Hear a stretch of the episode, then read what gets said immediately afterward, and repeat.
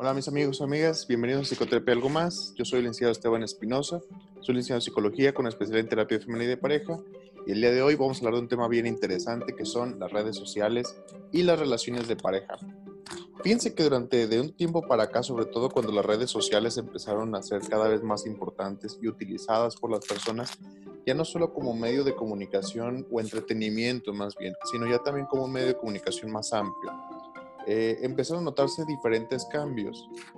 Eh, porque ahora los medios de comunicación los podemos usar de muchas maneras. Antes solamente se podía utilizar una computadora, ahora es lindísimo poderlo utilizar en un teléfono y tenemos mucho acceso a información y hacer un montonal de cosas e informarnos y aprender muchísimos aspectos que antes a lo mejor era muy complicado poder realizar.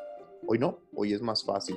Lo que antes cuando una pareja tenía, eh, cuando viajaba era muy difícil comunicarse, a lo mejor antes se tenía que hacer a un teléfono eh, eh, específico, un teléfono que estaba en casa, bueno, y todavía antes pues, por, por, cartas, y ahora es más fácil porque lo podemos hacer por medio de un teléfono y ya no solamente por llamada, ahora lo podemos hacer a través de una videollamada en WhatsApp, bueno, y en otras, en otras muchas aplicaciones, también en Facebook, Skype y muchas más. Entonces nos ha acercado mucho la herramienta en la comunicación, solamente para algunas personas y solamente para aquellas que a lo mejor no tenían previos problemas de comunicación, porque ahora resulta también que en las consultas y como motivos de consulta nos hemos encontrado que de pronto las redes sociales se han vuelto un problema ya en las relaciones de pareja, pero no por la, no por la red social como tal, lo vamos a ir explicando poco a poco. Eh, ha habido ocasiones en las que yo me he encontrado en consulta y con algunas personas también eh, conocidos, no voy a decir nombres para no quemar gente, eh, que también luego tienen problemas porque de pronto yo puedo tener a mi pareja en Facebook, yo subo una publicación y si somos pareja, a veces las personas tenemos como principal idea que si yo lo subo y mi pareja lo ve, pues yo esperaría una reacción rápida o de entre las más rápidas de, a esa publicación que fuera de mi pareja.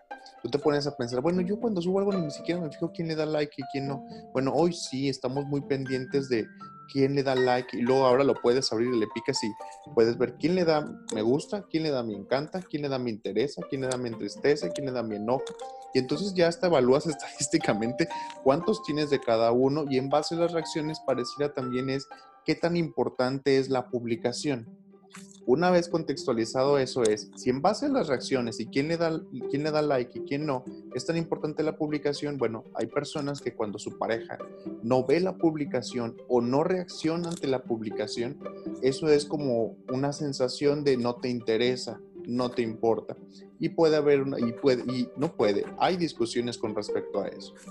Preguntas como, ¿no viste lo que publiqué ayer? Ah, sí, sí lo vi. Ah, y no reaccionaste ante eso y es una discusión acerca de por qué no. Y luego a veces las personas la conectamos con otras reacciones que ya hemos visto que hace nuestra pareja. Fíjense, todo el novelón es, a ver, no reaccionaste a mi publicación, pero sí reaccionaste a la publicación de fulanita, pero sí reaccionas a las publicaciones de fulanito. Es un tema, es un tema bien interesante porque también ahora eh, hay tantas cosas para ver en las redes sociales. Eh, vamos a hablar un poquito de Instagram, donde solamente suele ser como lo principal las fotografías y fotografías de todos tipos, desde divertidas hasta hombres también haciendo diferentes cosas, mujeres haciendo diferentes cosas, pequeños videos también. Y entonces las reacciones acá también se vuelven importantes. Las reacciones y a quién sigues, porque normalmente a quién sigues es como eh, lo que te va mostrando del perfil de cuáles son tus seguidores también. Entonces también en pareja suele haber problemas o discusiones por qué, a quién sigues o a qué clase de personas sigues. Por ejemplo, puede llegar un chavo que le dice a su, a su novia, ya no, el tema ya no es porque sigues a fulanito que conocemos en común o es parte de nuestra comunidad, sino porque sigues a tal artista que suele salir con poca ropa. O la chava que llega y hace la misma crítica, ¿por qué sigues a puras chicas que salen en bikini o con poca ropa? ¿Por qué suele ser así? Y entonces entra también una discusión y una problemática dentro de la relación de pareja para acordar cómo lo van a hacer. Hay muchas cosas. Ha habido también infidelidades que se descubren a través de las redes sociales. Esto antes era, pues era impensable. Antes eh, las formas de en que la infidelidad se mostraba pues eran más directas. Ahora se muestran con mensajes a través de inbox o mensajes mismos en Instagram o en WhatsApp también. Eh, el tema del teléfono también es un tema muy grande que luego abordaremos, pero partimos de la idea de que esta herramienta es una herramienta individual. La gente me ha preguntado constantemente si, si somos pareja, entonces debemos compartirnos la contraseña del teléfono. No necesariamente si ustedes no están de acuerdo, pero si lo quieren hacer tampoco es algo que está mal. Lo que siempre hay que tener en cuenta es que como es una herramienta individual, aún yo me sepa la contraseña de mi pareja, no me da ningún derecho a irlo a desbloquear. Ténganlo muy, muy presente. El hecho de que yo tenga la contraseña solamente me va a permitir que algún día llega mi pareja y me dice, oye, estoy ocupada, ¿puedes llamarle a fulanito? Claro, ¿qué me está diciendo? Te doy permiso de desbloquear el teléfono, busca el contacto y llama. No dice desbloquéalo y en lo que lo vas desbloqueando, chécate pues qué escribí en WhatsApp, chécate qué escribí en inbox, chécate mi Facebook, chécate mis conversaciones. No, me está dando oportunidad para poder ir y hacer una, una, específica situación. Hay que tener siempre eso en cuenta porque luego hay personas que aprovechan estos momentos y en esa sensación que ha dejado de malestar tal vez otras situaciones, aprovechan y leen conversaciones. Tú puedes pensar, oye, pero si estamos en un punto de confianza tan alto como pareja, ¿por qué no poder leer las cosas? Simple, porque no son nuestras, porque no son nuestras conversaciones. Y si partemos de la idea de que una relación de pareja se basa en confianza, entonces no tendrías por qué dudar de que tal vez la, tu pareja no está haciendo nada malo mientras conversa con otras personas. Pero bueno, sí ha habido muchos casos en los que las personas van y esculcan el teléfono, eh, pero cuando lo hacen suele haber ya un previo, o sea, no, no quiero que vayas como a asustarte de, uy, Esteban dijo que de milagro descubrieron una infidelidad porque un día esculcó el teléfono. No, previamente ya alguien vio como cambios en la conducta de su pareja que ya de por sí le, causaban dudas. Para mí lo primordial es, si tú ves un cambio así de grande, es sentarte y platicar con tu pareja acerca de eso. Pero bueno, hay muchas personas que no van, no lo platican, no lo sacan y suelen usarlo como la, el celular por medio de una herramienta para poder demostrar que se está haciendo algo mal. Dentro de eso he escuchado muchas historias muy increíbles que suelen ir encaminadas como a cómo se saben los patrones ustedes sabrán cómo. Si no, voy a dar tips de cómo poderlos encontrar porque luego esto es algo muy malo. Hay muchas formas en que la gente de verdad encuentra cómo son los patrones o cuáles son las contraseñas. Bueno, y hay personas que lo hacen con tanta confianza que dentro del teléfono, bueno, ya hay la posibilidad de poner la huella digital. Las que tú quieras, puede ser la tuya o de alguna, bueno, alguna persona en la que tú confíes y para que puedas bloquear el teléfono cuantas veces sea necesario y pueda tener acceso a él. Recuérdenlo, el hecho de tener acceso al teléfono no me da permiso a ir a esculcar pues cuanto se me dé la regalada gana. Eh, regresando al tema de Facebook y a veces lo que provoca problemas sobre las publicaciones, eh, les decía que a veces las reacciones tienen mucho, tienen mucho indicador sobre, eh, sobre todo las nuevas parejas, ¿sí? Porque sí se distingue mucho entre las personas que a lo mejor somos de la vieja escuela, que tal vez las redes sociales las usamos también para eh, investigar, para poder conocer, para poder divertirnos, pero no como una herramienta tal vez de una comunicación tan completa o tan compleja en una relación de pareja. Los chicos hoy nuevos sí, los adolescentes o los nuevos adultos sí. Ellos se fijan mucho en sobre todo cómo reaccionas en las publicaciones. Si yo publico algo que para mí es importante y mi novia solamente le da like, pero no le da me encanta, créanme que hoy eso es un problema. ¿Sí? Te voy a ir a preguntar, bueno, pero ¿por qué like? ¿No te gustó mucho? ¿Tú qué opinas sobre esto? Y entonces estamos muy pendientes de las reacciones, muy, muy pendientes. No digo que nada más las, a los jóvenes les pase, ¿sí? Porque hay gente que maneja las redes sociales y les importa tanto como a los jóvenes de hoy en día. Hago solamente la diferenciación por si a ti es como, ay, a mí no me importa tanto si le da like o no. A ti no, pero créeme que hay personas que con las cuales te vas a encontrar que claro que sí les va a importar muchísimo. Otro tema sobre las redes sociales es que hay personas que de pronto no son pareja y no se, no se siguen en las redes sociales, no se tienen agregados en WhatsApp. ¿Y cómo lo notas? Porque no te sale la imagen, no te bloquearon, puede ser. Eh, en Facebook no se tienen agregados o se tienen agregados y el tema es, es que no me tiene agregado como si fuéramos pareja, Esteban. Ah, es que hay un punto en Facebook donde tú puedes poner que tu pareja es fulanito de tal desde tal fecha, ¿sí? Digo, si tienes como en privacidad no va a salir, pero sí va a salir que tienes una relación, ¿sí? hasta en eso es como diferenciar el tema, porque a lo mejor yo puedo tener mi red social con seguridad y decir, bueno, es que no sale tu nombre porque en la seguridad es que solamente sale que yo tengo una relación, pero no sale con quién por proteger eh, datos personales. Pero hay quien sí lo tiene abierto y pues no tiene agregado a la persona como una, como en una relación. Y entonces hay personas que se preguntan, bueno, ¿y por qué si somos pareja, por qué no me agregas? ¿O por qué no reaccionas a mis fotos? ¿O por qué no me publicas? Porque también ese es otro tema. Es porque si, no sé, yo a cada rato te pongo una imagen linda, te pongo un GIF sobre los comentarios que haces, te pongo un sticker también cada vez que tú pones un comentario en un grupo y yo no veo que tú reacciones. Bueno, si a tu pareja le pasa esto, hay que tener muchas consideraciones. Primero, hay que ver qué tan importante es para él o ella las, eh, las redes sociales. No todos son tan diestros para estar en las redes sociales. Hay gente que no le importa mucho solamente como medio de entretenimiento y solamente para eso funciona. Tal vez como algo de medio de comunicación, pero no, no tan determinante como tal vez para ti sí lo es. Hay personas que hoy en día en WhatsApp, por ejemplo, usamos stickers como medio de comunicación para reírnos, para hacer bromas o para demostrar alguna emoción a través de una reacción, pero hay gente que no los usa. Hay gente que usa todavía imágenes, hay gente que todavía lo escribe completo y no está mal, simplemente hay que entender en qué momento está nuestra pareja. Olvídense de la edad, por si están pensando de, ah, pues es que la mujer, su pareja ya está muy, muy veterana. No, no, no, no. Tiene que ver con el uso que le da cada persona y con la importancia que le da a cada persona. Si tú estás con una persona que sí le es importante las reacciones en Facebook, las reacciones en Instagram, los mensajes eh, o las contestaciones que se hacen en WhatsApp o las formas en que se hacen, aquí va, a, aquí va a haber de dos, porque siempre se tienen que llegar a acuerdos.